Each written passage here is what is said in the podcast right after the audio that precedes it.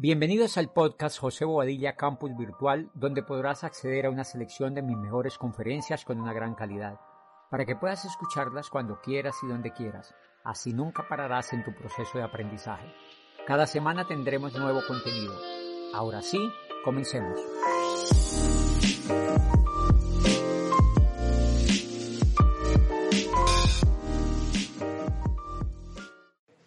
Hola amigos, eh, soy José Bobadilla y estoy aquí con ustedes de nuevo para contarles una historia que quiero que les sirva para su vida, para impulsarla y para che logren cose grandes.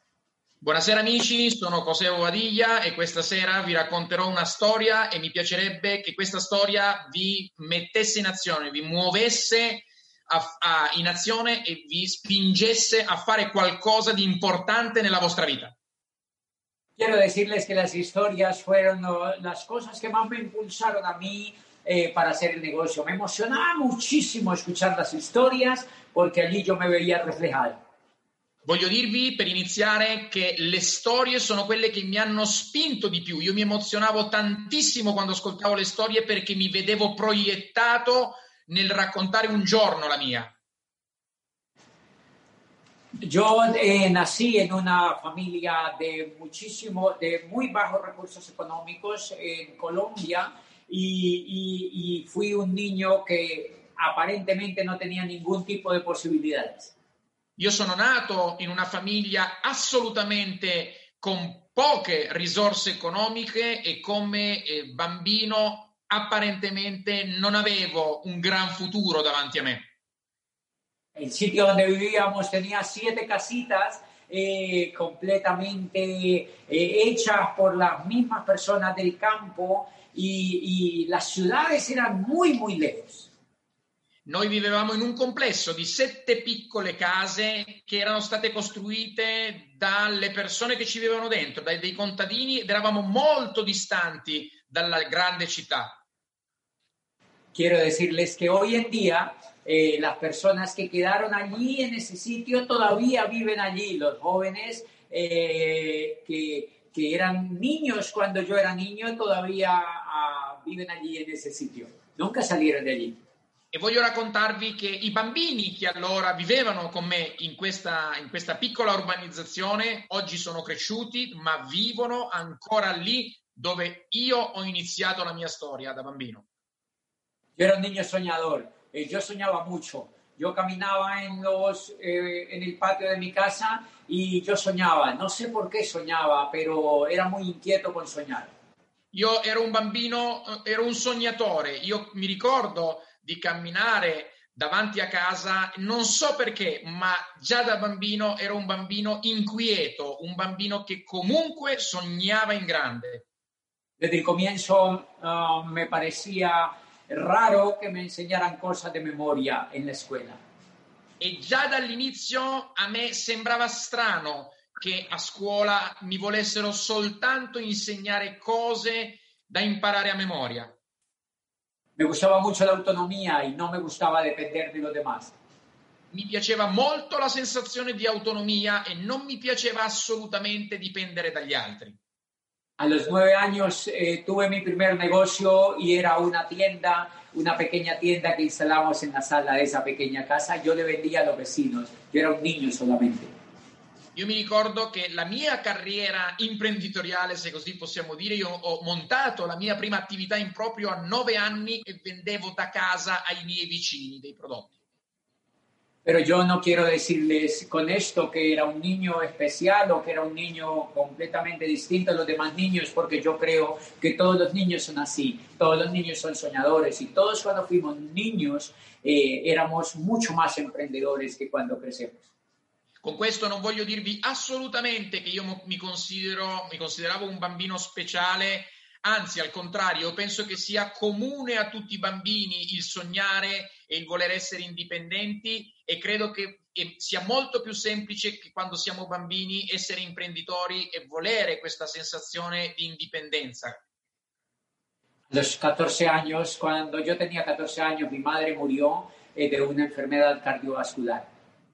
Quando io avevo all'età di 14 anni, mia madre morì di, con una complicazione cardiovascolare. Y apenas pasaron más o menos dos meses de eso, yo salí y me fui de mi casa a, a la capital eh, donde vivía un tío eh, che también era muy pobre.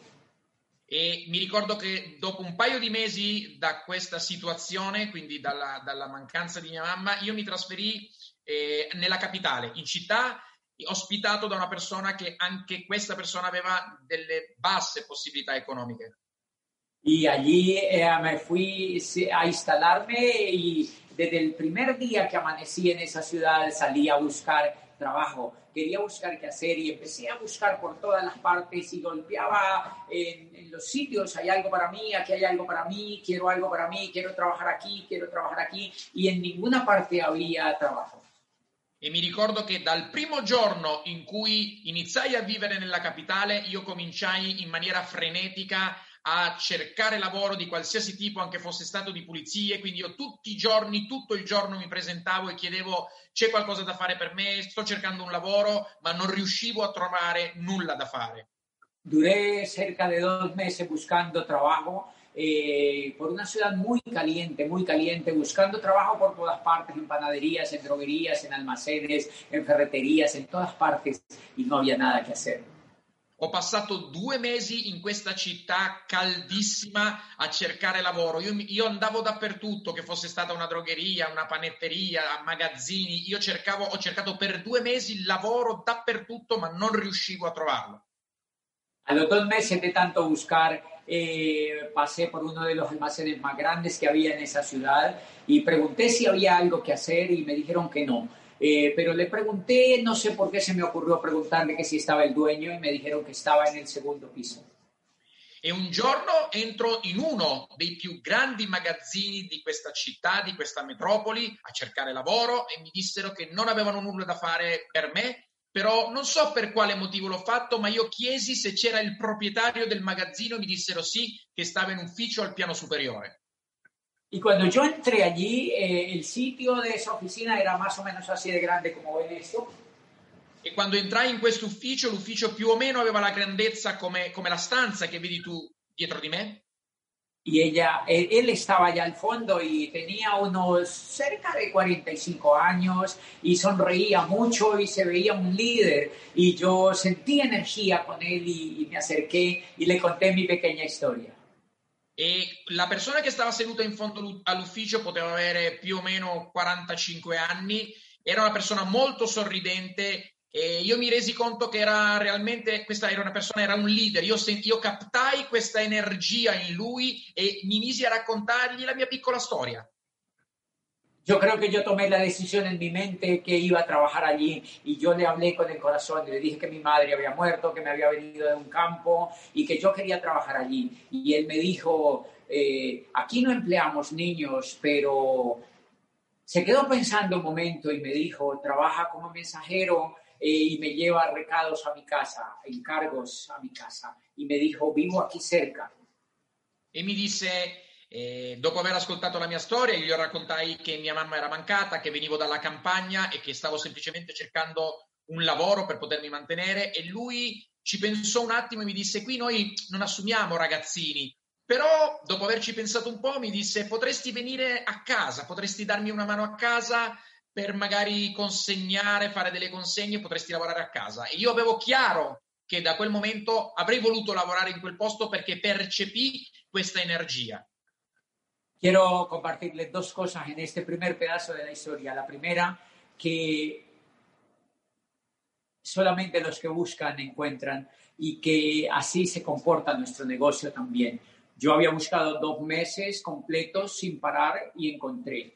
Y la segunda es que en la mente se crea el resultado primero. Yo creo que cuando yo iba a pedir trabajo antes, no había decidido que allí iba a trabajar, pero ese día decidí que allí iba a trabajar. Yo sentí una energia. Creo che il futuro si crea nella mente prima. E voglio darvi, raccontarvi in questa prima parte delle, della, della mia storia due cose che secondo me sono molto importanti e sulla quale vorrei che tu focalizzassi la tua attenzione. La prima è che ehm, bisogna cercare, chi cerca trova ed è una massima che vale anche nella, nella nostra attività. io avevo cercato per due mesi, però forse questo mi porta al secondo punto e il secondo punto è che la mente è, quella che crea il risultato. Probabilmente io per due mesi non avevo trovato lavoro perché non avevo deciso mentalmente di lavorare per le persone a cui lo chiedevo, mentre lì, avendo letto questa energia, eh, io nella mente avevo deciso che io avrei lavorato lì e quindi il messaggio, il secondo punto è che prima di tutto il risultato si crea nella mente. Al otro día empecé a trabajar y me enviaron, eh, eh, me empezaron a enviar recados a la esposa eh, de ese empresario y esa señora era millonaria, eh, tenía dinero, era rica y yo la conosci ese día llevándole un recado. E quindi il giorno seguente io iniziai a lavorare per questa famiglia, realmente per la moglie di questo Eh, di questo leader, di questo imprenditore, lei era milionaria e quindi io iniziai semplicemente a fare delle piccole commissioni a livello familiare per questa signora. Allí conocí a una casa grande che nunca había visto y vi abundancia y vi prosperidad. E iniziando a lavorare per queste persone, io per la prima volta nella mia vita eh, vedevo una casa grande, cominciavo a vedere che cosa significava vivere nell'abbondanza. Eh, yo, cuando yo llegué, la señora estaba viendo la televisión y yo le hice un comentario a, lo, a la novela que estaba viendo y ella me sonrió. Quando io arrivai eh, la prima volta in questa casa, questa signora stava guardando la televisione, stava guardando una telenovela e io feci un commento su quello che stava guardando e lei mi sorrise. Y quiero compartirles la ter el tercer elemento. Cuando las personas sonríen contigo, hacen negocios contigo. Porque cuando ella me sonrió, me propuso que me quedara a ver la telenovela con ella. Y allí encontré que empezó una gran storia. E qui viene il terzo punto. Quando una persona ti sorride, vuol dire che è pronta per fare un'attività con te, per fare del business con te. E lei non solo mi sorrise, ma mi invitò a sedermi con lei per guardare insieme questa telenovelas e lì iniziò realmente una grande storia.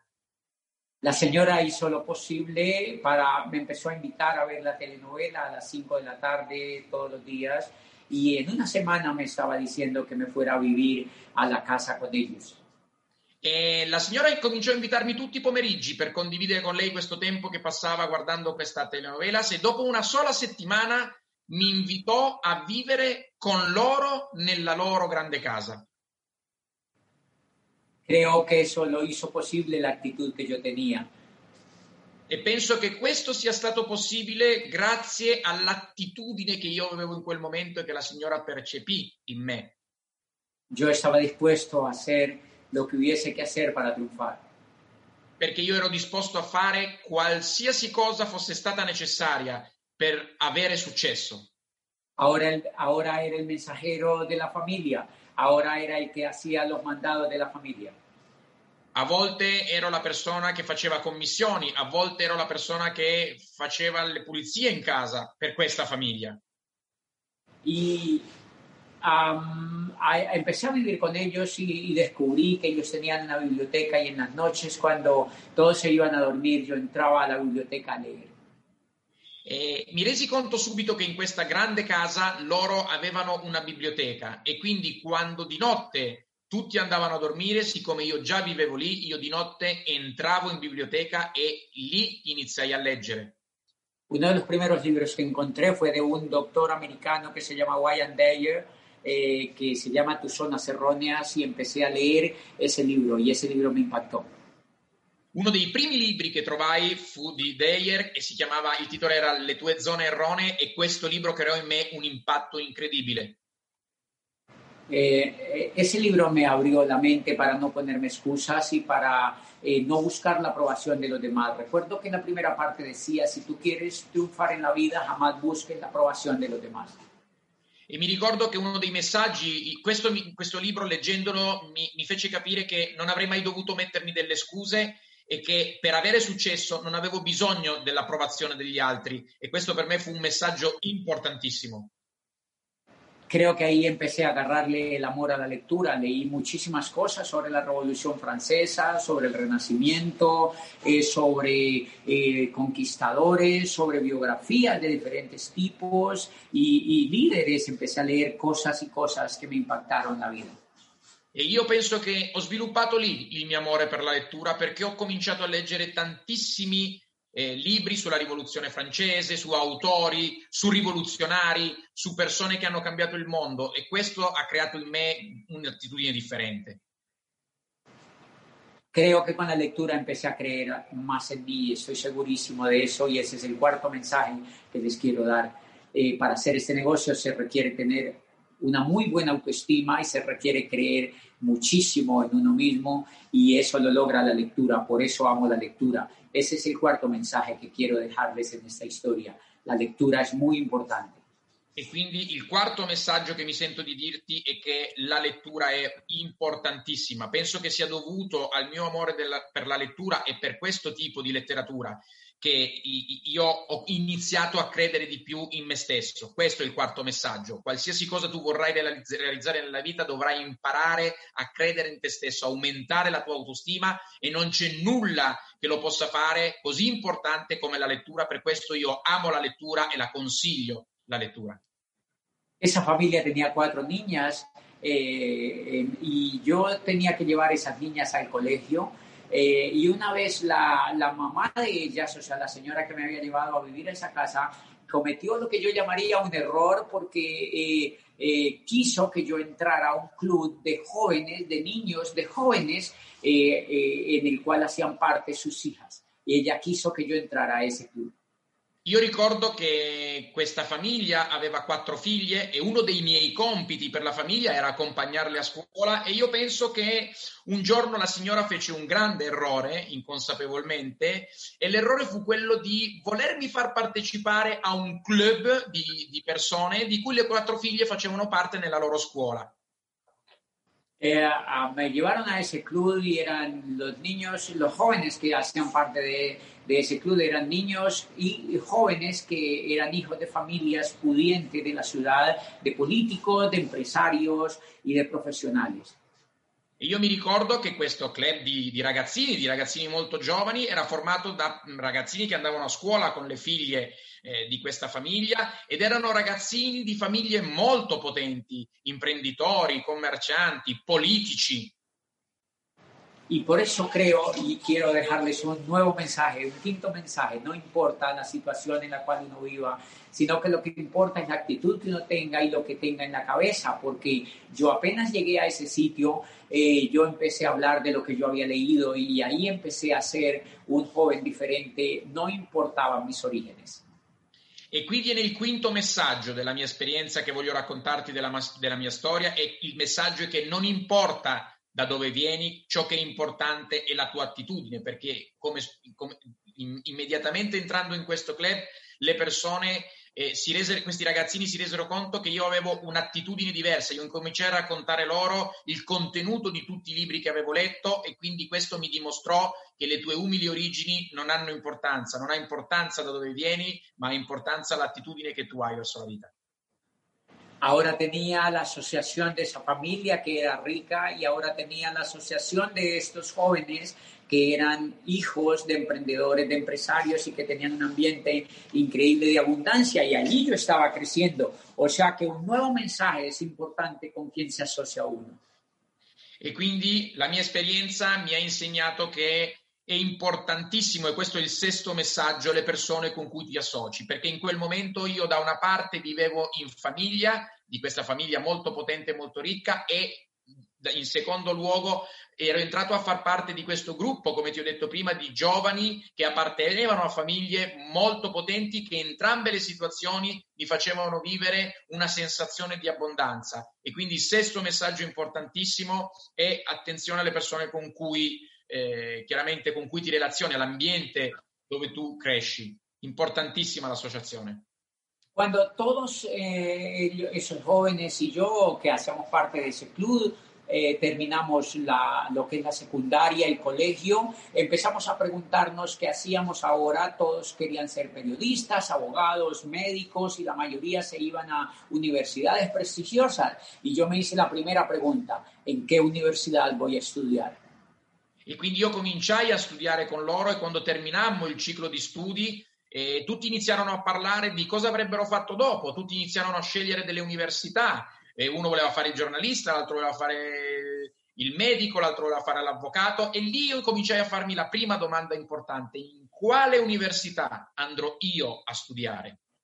Yo había ganado tanta autoestima y tanto, tanta creencia en mí mismo que había sentido que si yo estudiaba Derecho y Ciencias Políticas podría ser presidente de mi país. No sé por qué, porque en todos los grupos yo era el presidente y me elegían de presidente y en el colegio me elegían de presidente y los jóvenes en su club me elegían de presidente. Y entonces yo decía, si yo estudio y yo veía que los presidentes estudiaban Derecho y Ciencias Políticas, entonces yo dije, si yo estudio Derecho y Ciencias Políticas, yo voy a ser presidente de mi país.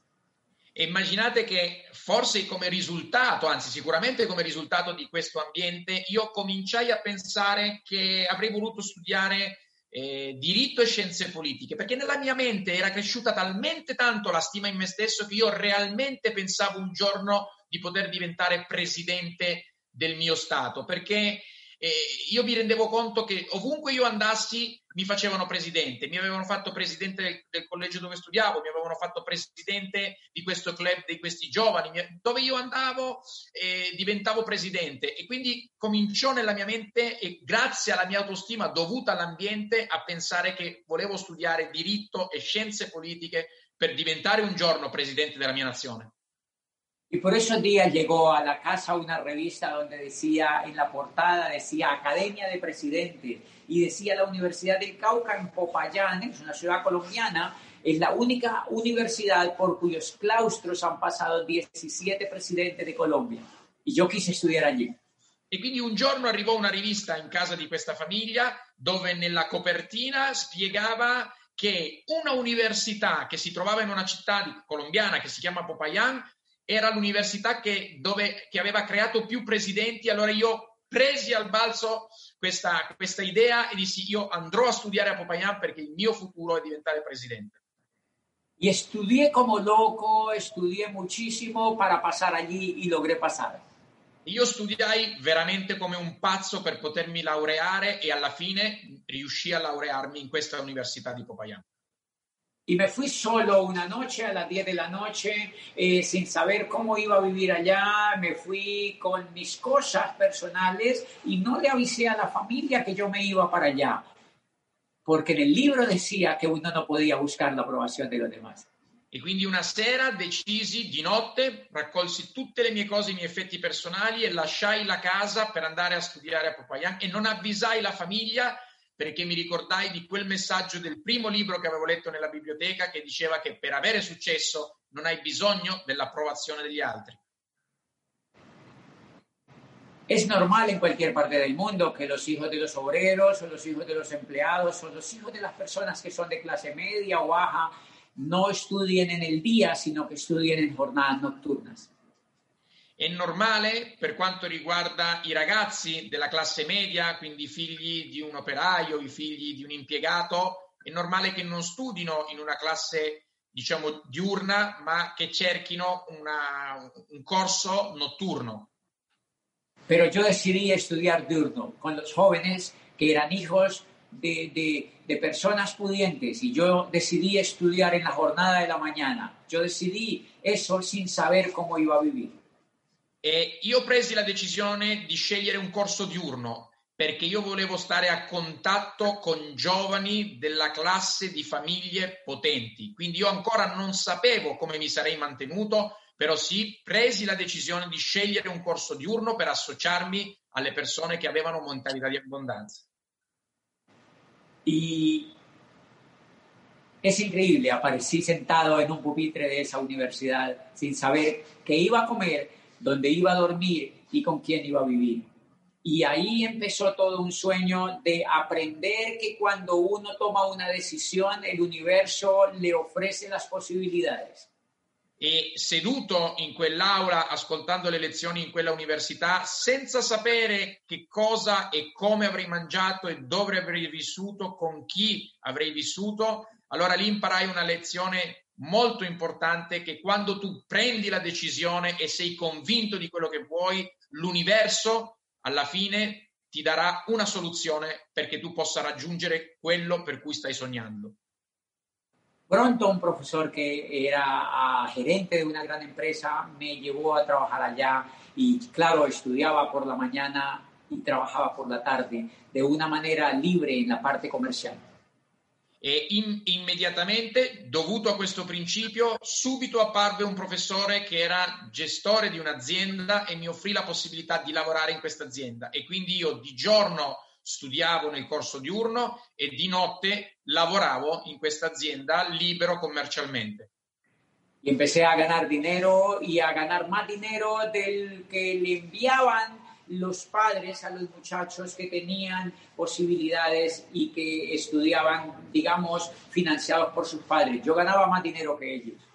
E per ironia della sorte mi ritrovai a guadagnare più denaro di quanto le famiglie benestanti, ricche e potenti dessero ai propri figli del mio stesso corso diurno. Io guadagnavo di più che, questi, che queste persone abbienti. Y yo fui muy feliz en esa ciudad, conocí muchísimos amigos, sonreía muchísimo con la gente, eh, trataba de servir en lo que yo más podía y fui una de las personas más felices del mundo viviendo allí. Y aquí te quiero dejar un gran mensaje. Eh, creo que para triunfar en lo que uno se pone en la vida eh, es necesario ser feliz. E io mi ricordo questo periodo veramente come un periodo felicissimo. Io adoravo questa città, sorridevo tantissimo, cercavo di offrire tutto quello che ero in grado di fare e qui viene il messaggio che secondo me per trionfare, per avere successo nella vita, una delle chiavi è quella di essere felice. Siempre he agradecido lo que me pasa y siempre, siempre he agradecido tanto lo que me pasa que cuando la gente que nunca, nunca, nunca he sentido que me haya pasado algo mal eh, y a, aprendí a, a, entender que todo lo que nos pasa es para aprender y jamás tengo eh, espacios donde yo crea que, que, que, la he pasado mal, porque he tratado de aprender a volver las cosas difíciles como algo o di opportunità. E quindi è importantissimo che tu eh, sappia che io so, sono, se, ho sempre vissuto in una mia sensazione di gratitudine. Sono sempre stato grato per quello che la vita mi ha offerto, quindi non ho nessun tipo di risentimento, anzi ho imparato a sempre portare a mio vantaggio e a creare un insegnamento, quindi nella mia memoria non ho nulla che sia, diciamo, negativo, ma perché semplicemente io ho sempre avuto l'attitudine di trasformare qualsiasi sfida in una mia possibilità di crescita. Per questo sono grato per qualsiasi cosa mi sia successa, perché se non è stata positiva comunque mi ha fatto crescere. Questa è l'attitudine che io ho avuto sempre nella mia, nella mia storia, nella mia vita. Io sono consciente che in esso soy alguien raro. E sono cosciente forse che questo è un punto che mi... Eh, le persone mi dicono a volte che sono un po' strano in questo, no? Y así concluí, eh, cuando conocí muchos amigos y empecé a tener grupos, yo, tenía, yo reunía, yo me volaba a la biblioteca a estudiar cosas que no eran de mi carrera, a leer literatura, a Shakespeare, a Borges, uh, y a diferentes eh, literatos y poetas y filósofos y era tan lindo lo que leía que sentí la necesidad de compartirlos con otros y creé un grupo de universitarios para yo explicarles lo che io avevo leído. Io in questa città feci veramente tantissimi amici e siccome la mia passione era leggere, io incominciai a recarmi in biblioteca, cominciai a leggere Shakespeare, Forges, cominciai a leggere poeti, cominciai a leggere opere e tanta la mia passione di spiegare quello che io leggevo, quello che io imparavo, di trasferirlo ad altre persone, cominciai a creare dei gruppi che mi seguivano nelle biblioteche per sentire la mia lettura e le mie considerazioni su questi testi. Por ese grupo que creamos eh, o que yo creé, pasaron más o menos 4.000 jóvenes que iban a hacer un curso que yo hacía eh, sobre liderazgo y yo les enseñaba a soñar y yo les enseñaba a abandonar la carrera si no los hacía soñar y si no estaban apasionados para ser buenos. E mi ricordo che in questo gruppo che si venne formando, o meglio detto che io formai, passarono più di 4.000 giovani e mi ricordo che facemmo un corso di leadership, di passione e io insegnavo a questi ragazzi tutti questi principi e consigliavo loro che se il loro corso di studi non li portasse ad avere passione, non li portasse a inseguire un sogno, che avrebbero dovuto lasciarlo. Y la vida me ha enseñado que cuando se hacen las cosas con amor y sin esperar nada a cambio, el universo a uno lo recompensa. Porque a mí no me pagaban por eso, pero en el fondo yo lo que estaba era practicando para la oportunidad que después me iba a ser entregada. Y es lo que hoy hago. Mi ricordo che questo mi insegnò un principio fondamentale nella mia storia, nella mia vita, e che quando tu fai qualcosa con amore e non pensi a un ritorno economico, perché a me non mi pagavano assolutamente per fare tutto quel lavoro che facevo con i 4.000 giovani, però semplicemente mi stavo preparando a, a, a, insegnare la leadership, a insegnare i principi per quella che poi in futuro mi sarebbe arrivata come opportunità. Io semplicemente mi stavo preparando. Creo que un líder es una persona que da, creo que un líder es una persona que sueña, creo que un líder o alguien que quiere convertirse en líder es alguien que no busca el dinero, sino hacer de la vida de los demás un sitio mejor. E penso che sia un po' eh, il principio di una persona che voglia diventare un leader, di una persona che vuole, eh, che aspira a essere un leader nel futuro, il leader è una persona che sogna, il leader è una persona che non, non, non fa quello che fa per denaro, se no vuole regalare ad altre persone la sua esperienza per essere parte di un miglioramento verso gli altri. Cuando terminé las asignaturas de la carrera de Derecho, se llamaba Derecho y Ciencias Políticas, y yo me estaba preparando eso para ser un político, para llevar el sueño adelante de ser presidente de mi país. Eh, cuando terminé las asignaturas, obtuve la primera recompensa. Me llamaron a ser rector de una universidad privada che quedava cerca alla, alla, alla grande dove io avevo studiato. E quindi eh, quando io ero nella, alla fine del mio corso di studi, mi stavo per laureare, mi ero appena laureato in diritto e scienze, perché io, ricordati, volevo entrare come carriera politica, quindi scienze politiche, perché il mio sogno era quello di diventare presidente e subito dopo la, la, la, la, laurea, quindi avendo terminato il mio corso di studi, arrivò la prima soddisfazione. Mi venne offerta la possibilità di essere rettore di un'università privata che si trova vicino all'università dove io avevo studiato e dove mi ero laureato. Io tenía 26 anni e era il rector più giovane di tutta America Latina. Io a 26 anni, accettando questo incarico, ero il rettore universitario più giovane di tutta Latino America. Um, y creo que aquí empezó la señal de la recompensa y también aprendí una cosa, eh, la vida tenía preparada para mí cosas bellísimas. E quindi penso che qui iniziarono mh, delle immense ricompense, perché a parte essere entrato a 26 anni come rettore di un'università privata, in quello stesso anno ho subito, poco tempo dopo, entrò nello stesso anno l'attività di Amway in Colombia. Y el, el, decano de la Facultad de Derecho y Ciencias Políticas, donde yo había estudiado, lo auspiciaron en el negocio de Amway. E il decano del corso di studi di diritto e scienze politiche, dove io avevo studiato, non solo gli diedero il piano, ma lo sponsorizzarono nell'attività di Amway. Él era de corte comunista y nunca sonreía. Lui era di pensiero politico comunista, lui non, era una persona che non sorrideva mai. Pero ahora apareció en mi oficina y su cara estaba iluminada con una sonrisa. Però quando venne nel mio ufficio, eh, dove io ero rettore di questa università, a presentarmi l'attività di Emui, la sua faccia era illuminata ed era la prima volta che io lo vedevo sorridere. Es increíble como un sueño le ilumina la cara a una persona. Ed è incredibile come un sogno possa illuminare il viso di una persona. ¿Por qué él sonreía? Porque estaba escuchando los audios de Luis Costa, porque estaba escuchando los audios de Iván Morales. E perché lui rideva? Perché aveva iniziato a ascoltare i messaggi degli audio di Luis Costa, di Ivan Morales. Lui aveva iniziato ad ascoltare i messaggi dei diamanti dell'attività di Emui. Su vida estaba a punto de ser transformada. La sua vita era sul punto di essere completamente trasformata. Él entró a mi oficina y me contó el negocio y me dijo que nos, iban a- nos íbamos a volver millonarios y que nos íbamos a ver en las playas del mundo y me contaba cosas que a mí me parecían raras. E quando entrò nel mio ufficio, lui iniziò a raccontarmi di come avremmo potuto entrare all'attività di Emui, come avremmo potuto diventare milionari, viaggiare per le più belle spiagge del mondo. E ti giuro che a me queste sembravano delle cose molto strane, Estaba exageradamente emocionado. perché era esageratamente emozionato. Estaba sospechosamente emocionado.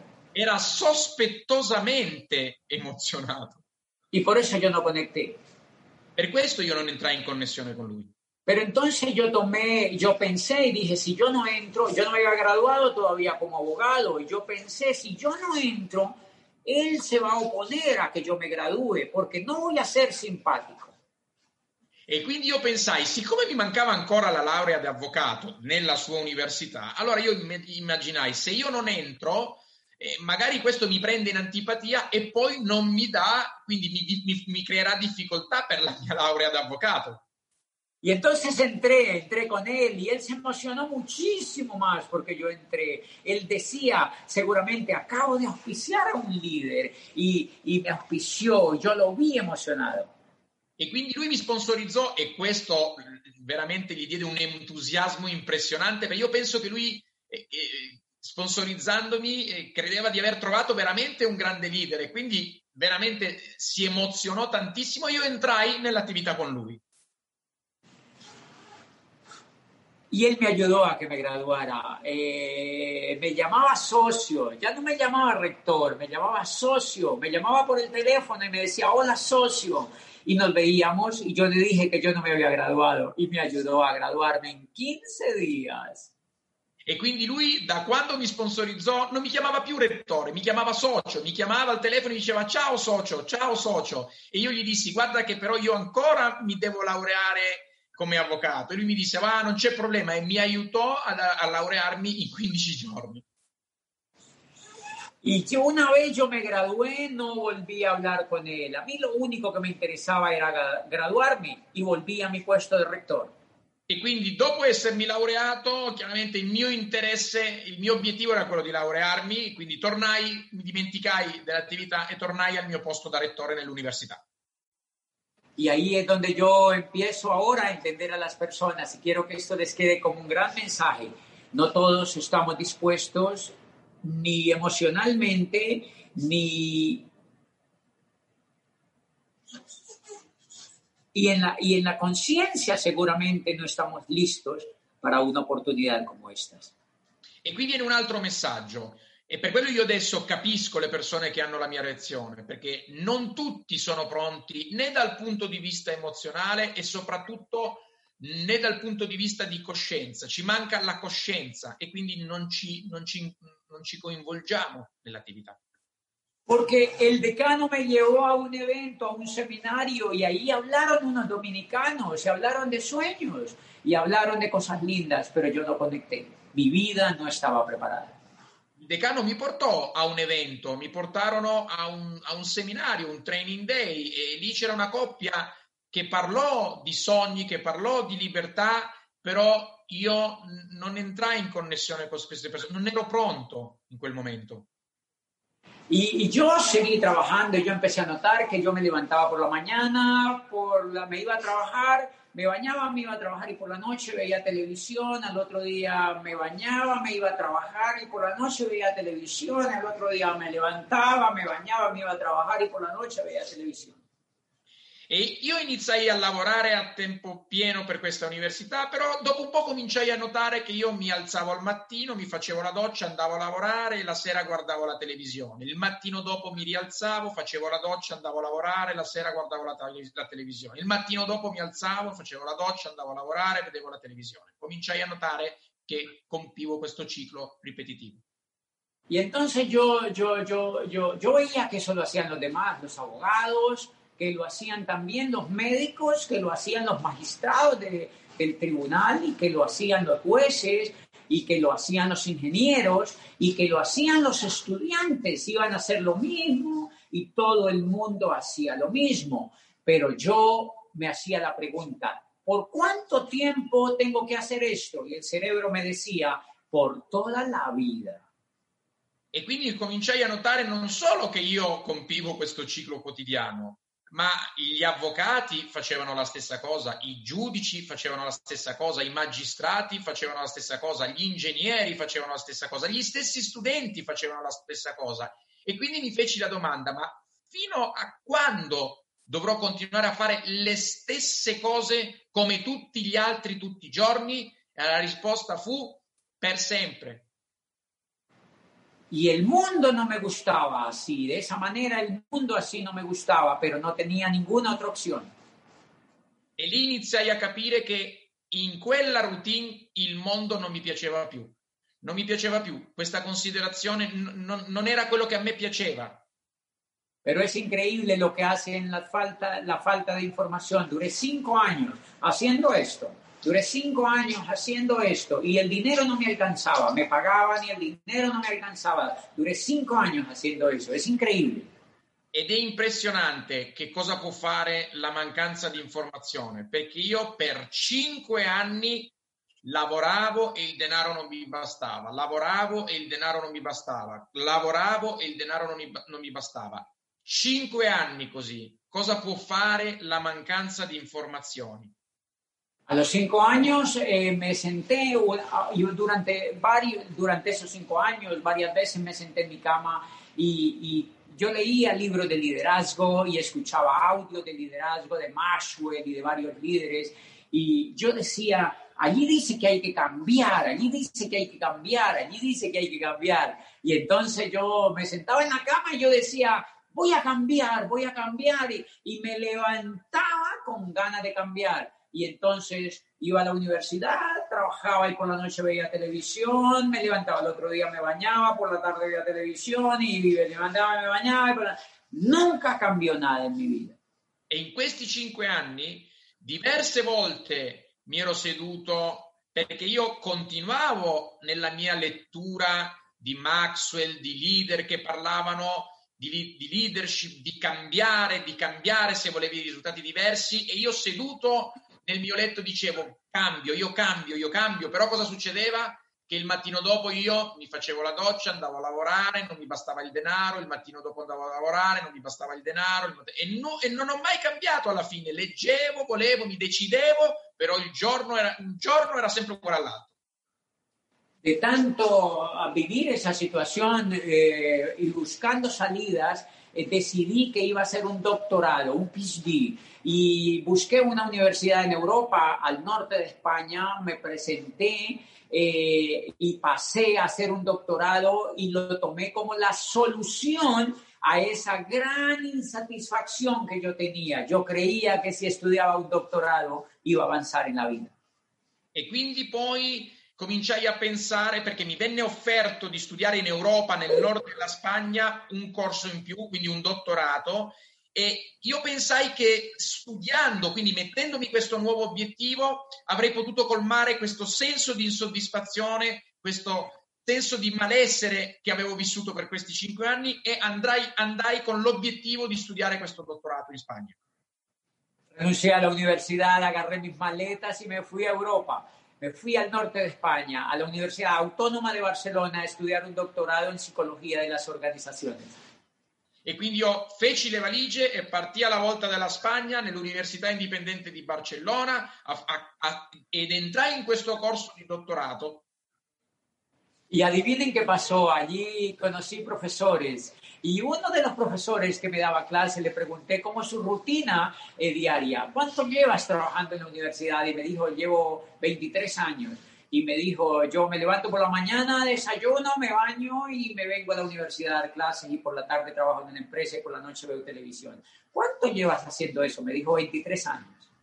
E indovinate un po' che cosa successe. Io cominciai a frequentare i corsi e feci amicizia con un professore e cominciai a chiedergli ma da quanto tempo lavori in università e mi disse 23 anni e dico e com'è la tua routine? E lui mi disse al mattino mi alzo, faccio colazione, faccio la doccia, vado all'università, poi quando stacco vado a lavorare, poi arrivo a casa, guardo la televisione e il mattino dopo faccio colazione, mi faccio la doccia, vado all'università e da quanto lo fai? Gli chiesi io. Da 23 anni fu la sua risposta. Y los jóvenes, eh, yo me encontraba con jóvenes compañeros del doctorado y me decían que trabajaban en tal empresa y que habían sacado un departamento eh, para pagar en 30 años.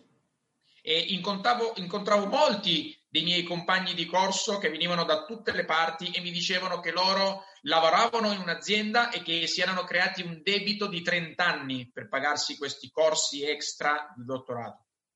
Y yo veía el metro de la ciudad de Barcelona llena de gente buscando eh, ir a trabajar para comer y para pagar el arriendo y los servicios públicos. E io mi resi conto che al mattino la metropolitana di Barcellona era piena di gente che andava a lavorare per pagare l'affitto, per pagare le spese, per sopravvivere. Y vi una ciudad llena de trancones de carros impresionantes, de gente peleándose por ir a trabajar para poder sobrevivir. E, e vedevo in Barcellona una città piena di traffico, migliaia di macchine con dentro persone che semplicemente andavano a lavorare per poter sopravvivere. Y ese mundo no me gustaba. E quello che io vedevo, quel tipo di mondo, non mi piaceva.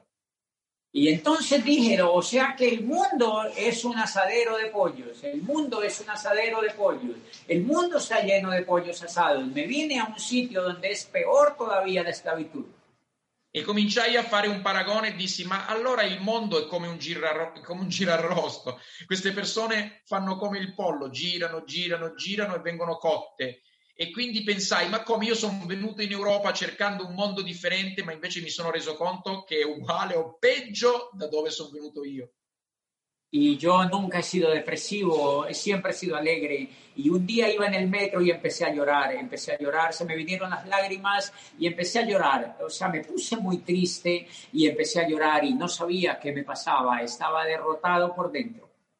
E ricordati che io per indole ero sempre stato una persona molto allegra, non ero una persona tendente alla depressione, però un giorno mi ritrovai eh, nella metro e iniziai a piangere, non capivo perché, però eh, ero completamente triste, iniziai a piangere senza potermi fermare.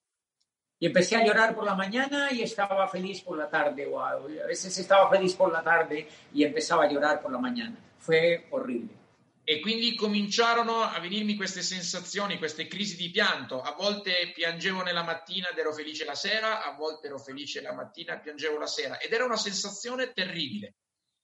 Eh, un amigo que era psicólogo del doctorado me dijo que me era muy importante que me medicaran y que fuera un psiquiatra y me iban a dar unas pastas para equilibrarme. E un amico che studiava, faceva un corso di medicina, mi consigliò di andare, a, da, andare da uno psichiatra perché secondo lui avrei dovuto essere trattato perché non era normale quello che mi stava succedendo. Yo estaba desesperado, pero estaba desesperado era porque creía que mi vida iba a ser esclava toda y eso no lo permitía. E quindi io penso che quella disperazione mi veniva dal fatto che io avevo cominciato a capire che anche io stavo diventando uno schiavo e questo non mi sarebbe piaciuto per niente.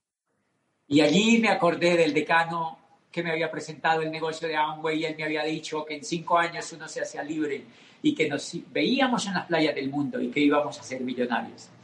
E in quel momento io mi ricordai del decano che cinque anni prima era venuto nel mio ufficio dicendomi che avremmo potuto diventare milionari e che avremmo viaggiato per conoscere le più belle spiagge del mondo. Io mi ricordai di Emui, io mi ricordai di lui in quel momento. Y fui lo busqué a un pueblecito al norte de Barcelona que se llama Le Hospitalet de Llobregat y ahí estaba el edificio de Amway en un edificio negro, lo más de bonito, y fui allí y me presenté y le dije que yo quería hacer ese negocio. E mi misi subito a cercare nella città di Barcellona, incontrai la sede di Emui che stava in, in un piccolo paesino attaccato nella periferia di Barcellona e mi presentai lì nella sede, una sede molto bella, entrai e dissi io voglio sviluppare l'attività di Emui. Y uh, la, una secretaria que me vio, eh, yo le, me presenté y le dije que yo estaba estudiando un doctorado, que era colombiano, y le dije que yo quería que me presentara una de las personas más líderes y más importantes que hubiese para yo hacer el negocio. E quindi io entrai, mi presentai a questa, questa, impiegata, gli dissi che ero colombiano, che stavo studiando qui in Barcellona, volevo entrare nell'attività e gli chiesi una persona tra le, quelle che avessero più successo, uno dei più grandi leader, perché io avrei voluto iniziare con lui. Ella me dio el teléfono de una señora y me entregó un catálogo de productos. E lei mi diede il telefono, un contatto di una signora e mi lasciò un catalogo di prodotti. Yo llegué al, apartamento donde yo vivía, yo veía el catálogo de productos y veía jabones, eh, desmanchadores, limpiadores, cremas de afeitar y cuchillas de afeitar. Y yo decía, es increíble, después de todo lo que yo he estudiado, eh, después de ser rector de una universidad, estoy destrozado por dentro, estoy desubicado y estoy a punto de meterme a la venta por catálogo. ¡Qué bajo he caído!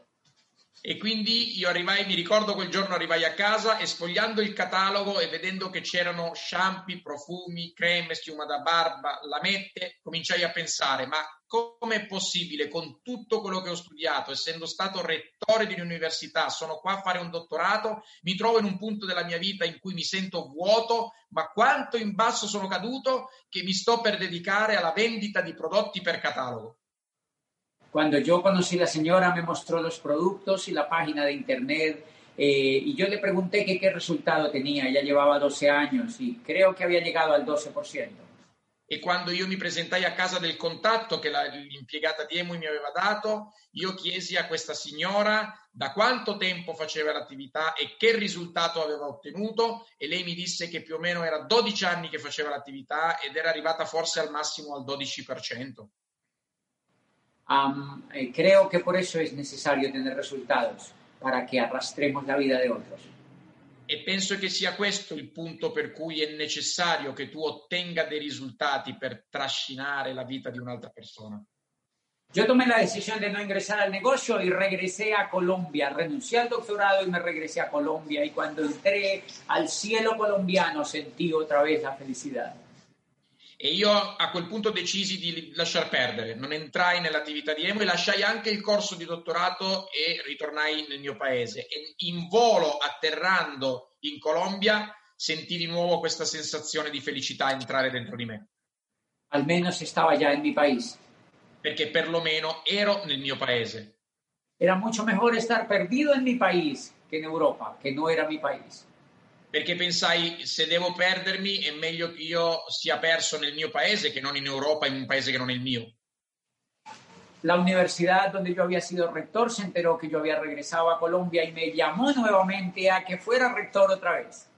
E l'università, quando seppe che io rientrai in Colombia, mi chiamò di nuovo per rioffrirmi la stessa opportunità. Duré tres años otra vez de rector por la mañana levantándome, yendo a trabajar y por la noche viendo televisione. Tres años, por la mañana levantándome, por la noche eh, bañándome, yendo a trabajar y por la noche viendo televisione. Duré tres años. E quindi per altri tre anni iniziai di nuovo lo stesso ciclo. Mi alzavo al mattino, mi facevo la doccia, andavo a lavorare, la sera guardavo televisione. Poi mi alzavo al mattino, mi facevo la doccia, andavo a lavorare, guardavo la televisione. Per tre anni successivi, tutti i giorni di nuovo la stessa cosa. Y un día pasó por la esquina de la universidad una persona que desde el tiempo del decano no se había rajado en el negocio de Amway. E un giorno, eh, attraversando in un angolo vicino all'università, incrociai un ragazzo, un ragazzo che era entrato all'epoca del decano e per tutti quegli anni non aveva desistito, non aveva abbandonato, non aveva mollato. Me dijo que quería hablar conmigo y yo lo cité a mi oficina y me contó el negocio de Amway mi disse che voleva parlare con me, io presi un appuntamento, lui entrò nel mio ufficio e mi offrì un'altra volta l'attività di Amway. Y entonces yo le dije, yo ya conozco eso, yo no quiero hacer eso, yo conozco eso. Y me dijo, no, tú no lo has comprendido. El negocio de Amway es un programa educativo que forma líderes. Y tú eres un líder que está perdido, me dijo él. Él me conocía. E io gli dissi: No, di nuovo, ma io la conosco questa attività e non la voglio fare. E lui mi disse: No, tu non la conosci. L'attività di Amway è un'attività che crea leader e tu in questo momento sei un leader che, sta, che si è perso. E mi entregò cassette. E cominciò, e mi, mi, mi diede delle cassette audio. Eh, me entregó varios cassettes y escuché, los empecé a escuchar y los empecé a escuchar y los primeros que empecé a escuchar me impresionaron. Yo decía, qué cosa más increíble lo que dicen aquí. E quando mi lasciò queste audiocassette da ascoltare, io iniziai a ascoltarle una dietro l'altra, una dietro l'altra e mi impressionarono perché dissi, mamma, ma che messaggi che ci sono in queste audiocassette? Él me dijo, si tú lo haces, te vuelves libre y después tú vas a hablar en esos cassettes en cualquier parte del mundo, me dijo. E lui mi disse, se tu impari da queste cassette, in cinque anni potrai liberarti, potrai essere una persona libera e potrai essere tu in giro per il mondo a parlare e a registrare audiocassette per altre persone. Me gustaron tanto que me escuché más de 200 en los siguientes dos meses. Mi piacquero talmente tanto, che, tanto queste audiocassette che ne ascoltai più di 200 in due mesi.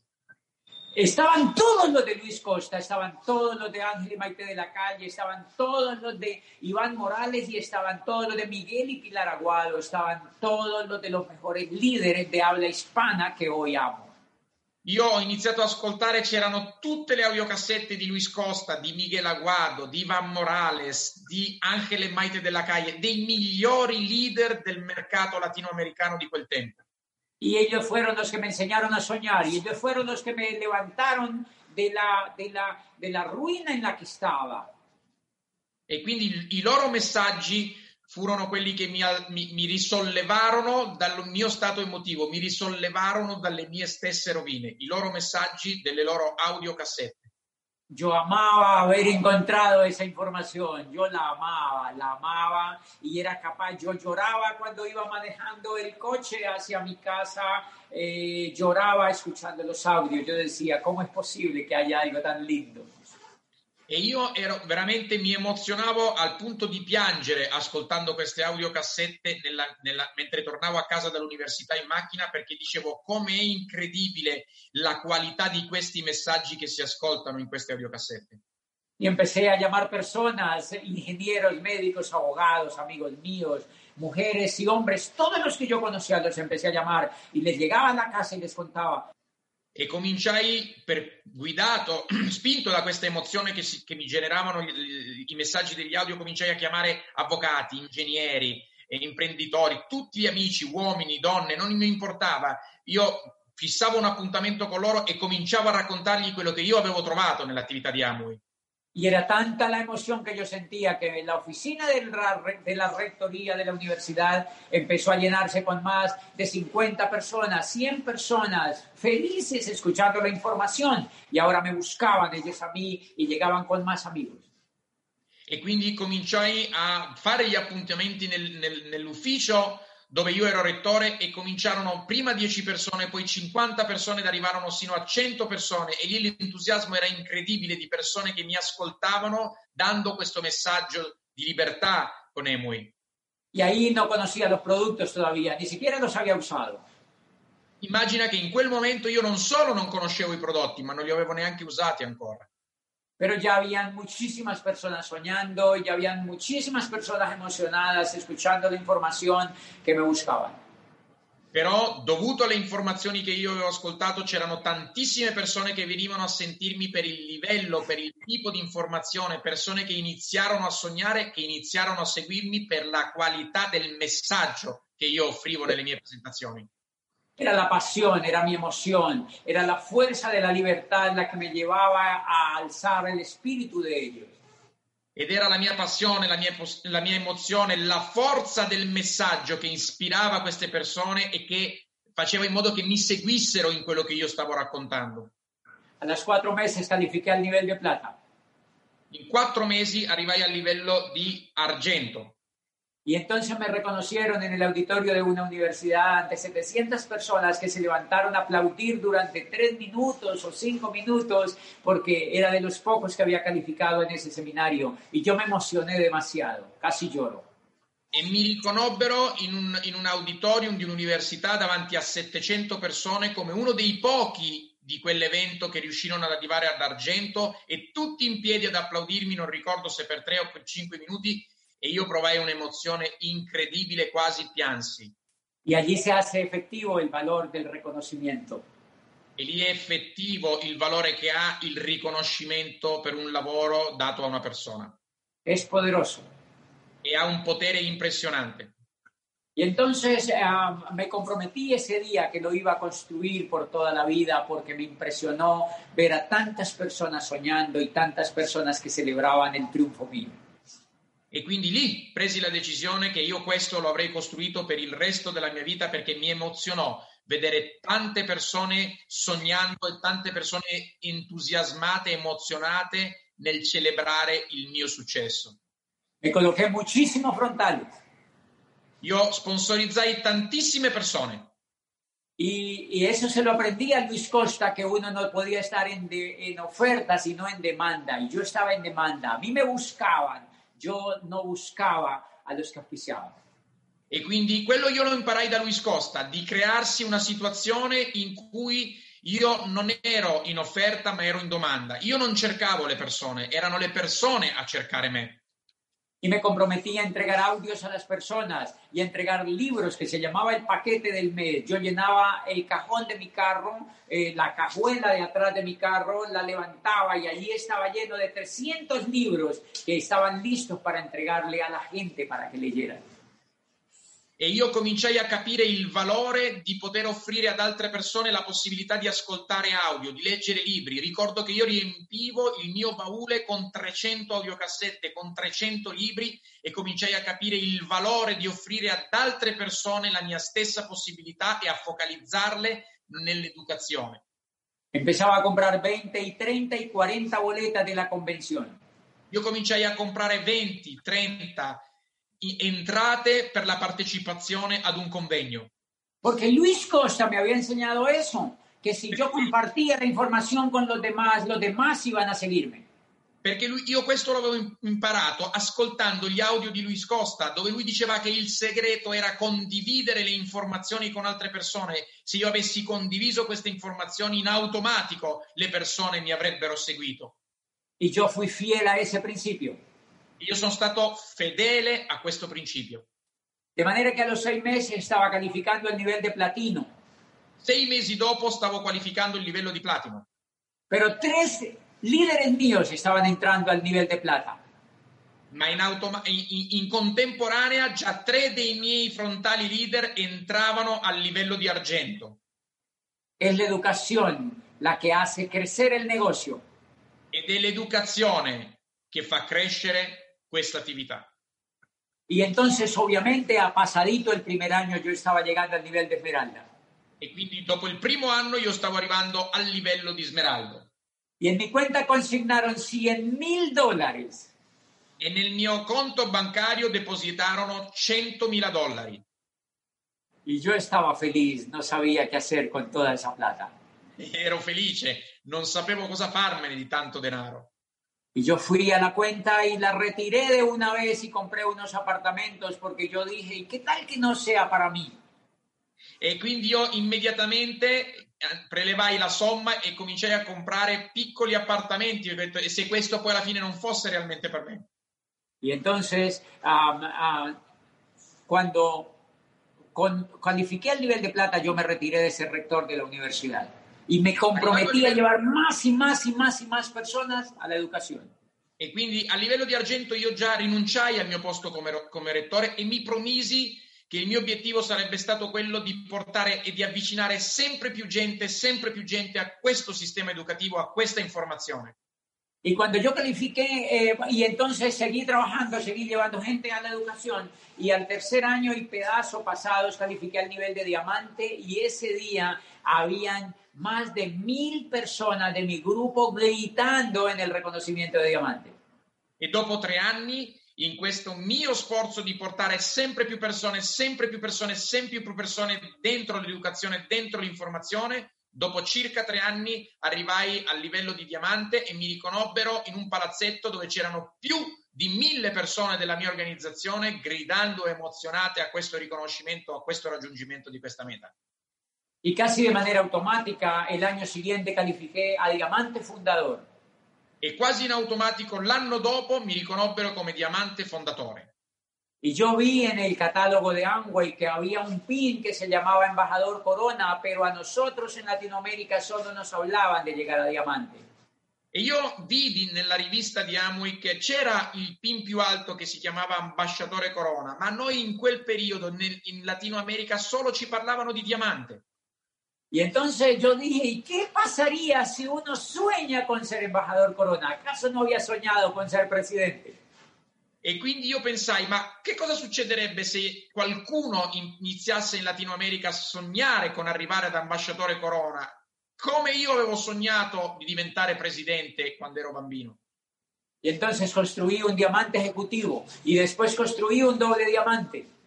E poi allora mi sono dedicato a costruire il livello successivo, il diamante esecutivo, e subito dopo mi sono dedicato a costruire il livello successivo, il doppio diamante. Y entre más lo construía, más me pagaban y más reconocimiento había y más feliz yo me sentía. E tanto più mi sforzavo per costruirlo, tanto più denaro mi arrivava, tanto più mi riconoscevano come leader e tanto più felice io ero. Y entonces decidí, decidí construirlo más grande y decidí hacerme corona y decidí calificarme al nivel de embajador corona. ¿Saben por qué?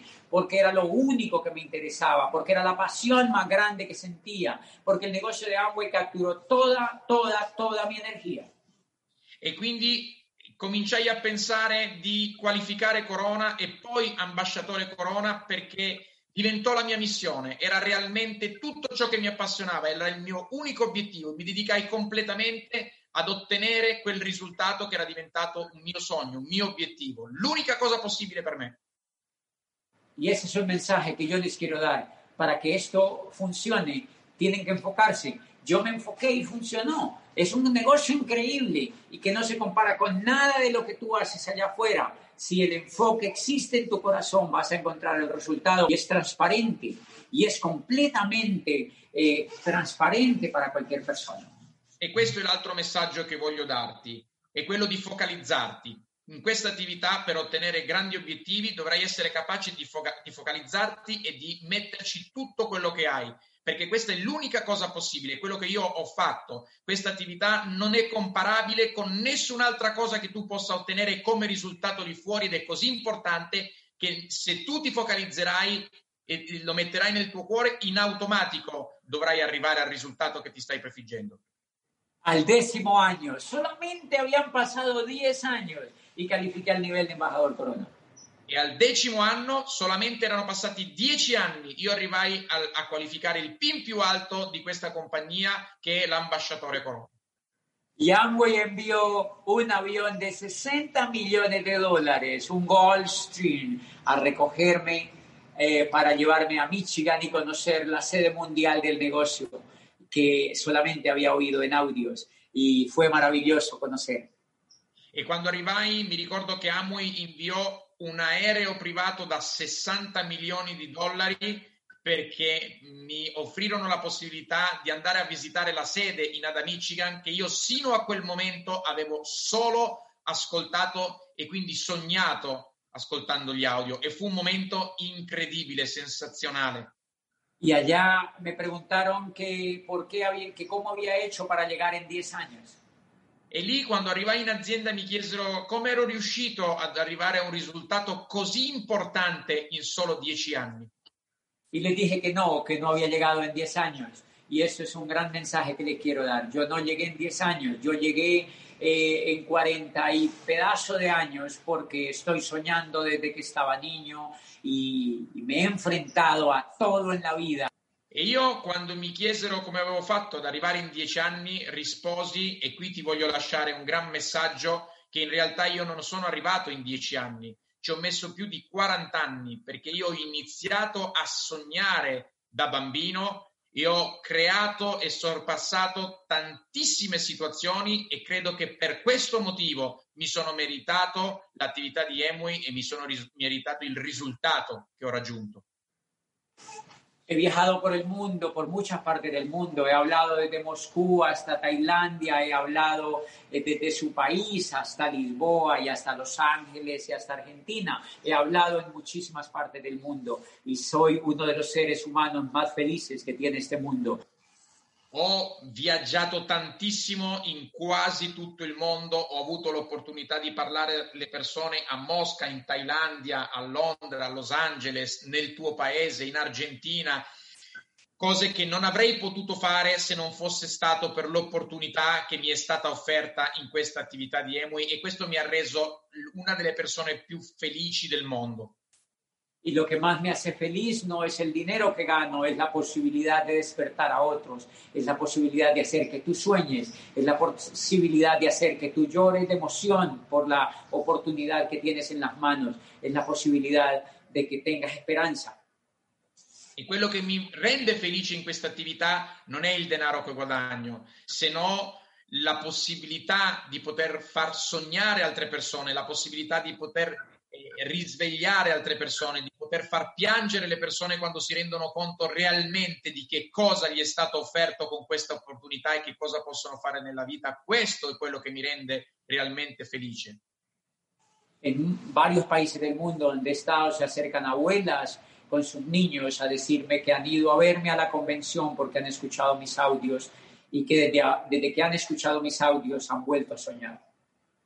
E mi succede spesso in tanti paesi che mi si avvicinano delle nonne e mi dicono che sono state al mio convegno perché il nipote gli ha fatto ascoltare un audio e con quell'audio si sono risvegliate e hanno iniziato di nuovo a sognare. Y eso me llena muchísimo de, recompensa, eso me recompensa muchísimo. Y por eso yo quiero decirles hoy a ustedes que, pues, que tienen algo increíble en su corazón y en sus manos para que hagan sus sueños realidad, que valoren siempre, siempre, siempre el sueño, la libertad, la excelencia, la educación, la fuerza, la pasión, y que eso es lo que va a hacer grande el negocio de Amway. E per questo io vi dico che questo è quello che realmente mi ricompensa e, e, e vi, vi, vi, dico, vi, vi, lascio il messaggio che le cose importanti sono la passione, sono l'eccellenza, sono l'educazione e il sognare. Con questa attività si può realizzare qualsiasi sogno. Questo è quello che mi rende felice ed è il messaggio che io voglio mandarti. Yo creo que estoy comenzando, yo creo que estoy comenzando desde que llegué a Embajador Corona y fui al Founder Council y vi que habían negocios muy, muy grandes en el mundo. Me di cuenta che appena stava cominciando. Y eso toma Io mi rendo conto e sono cosciente che, so, che, sto appena iniziando. Quando sono arrivato a livello di ambasciatore Corona e mi hanno messo dentro il consiglio eh, generale di Amway, mi sono reso conto per mia esperienza e ho conosciuto persone che hanno creato attività immense, gigantesche e lì ho preso coscienza che io sto appena iniziando. E questo mi quiero, quiero que lo tomen en serio, me encantaría que lo tomen en serio, me encantaría que lo hagan en grande, me encantaría que yo pueda también eh, ser colega de ustedes en un club de diamantes y encontrarnos y saber que un día hablamos de esto pero tengan la plena seguridad que entre más sueños grandes ustedes tengan, más van a hacerlo realidad a través del negocio.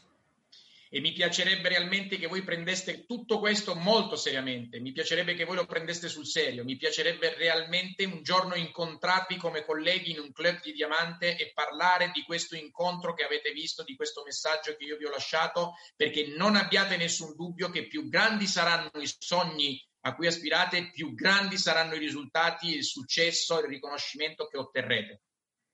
Quiero decirles finalmente que yo todos los días agradezco a todo lo que exista eh, por haber encontrado esta oportunidad, por haber encontrado esta oportunidad y por tener la posibilidad de presentarla a otros y de ayudar a otros. Yo vivo para ayudarles a ustedes, yo vivo para soñar con ustedes, yo vivo para hacer que las personas que están en el mundo soñando con algo tan maravilloso lo puedan hacer. Para eso vivo. Y yo quiero que sepas en este evento que para eso hablo en las redes y para eso sueño, para que tú cumplas tus sueños. Gracias por haber participado de todo este evento. Los quiero mucho. Voglio dirti che io ogni mattina ringrazio tutto ciò che mi è successo, ringrazio per l'opportunità, ringrazio per eh, avere avuto questa possibilità nella mia vita e il mio obiettivo è quello di portare questo messaggio alle persone, per questo viaggio tantissimo e voglio offrire alle persone la possibilità di, di, comprendere, di capire che questa è una grandissima opportunità. Io amo far sognare le persone e il mio obiettivo questa sera nel mio messaggio è quello di dirti che io vivo per aiutarti a sognare, vivo per aiutarti a realizzare qualsiasi sogno che tu voglia compiere nella tua vita. Per me è stato veramente un piacere parlare con voi. Y no se dejen poner excusas, no se pongan excusas. El no hacerlo siempre depende de las excusas. E non mettetevi scuse, assolutamente zero scuse, perché non farlo solo dipende dal fatto di accettare delle scuse. Indira Gandhi decía que el mundo estaba a la espera de resultados. Decía, el mundo está a la espera de resultados. No le muestres a nadie tu dolores de parto, muéstrales el niño. Esa es la obligación que tenemos como líderes. Buenos días. Indira Gandhi diceva sempre nel suo messaggio che il mondo si aspetta risultati e quindi tu non mostrare i dolori della gravidanza, del parto, ma mostra semplicemente la bellezza del tuo bambino. Per me è stato un piacere. Ciao. Ciao. Grazie a tutti per avermi ascoltato. Buona serata.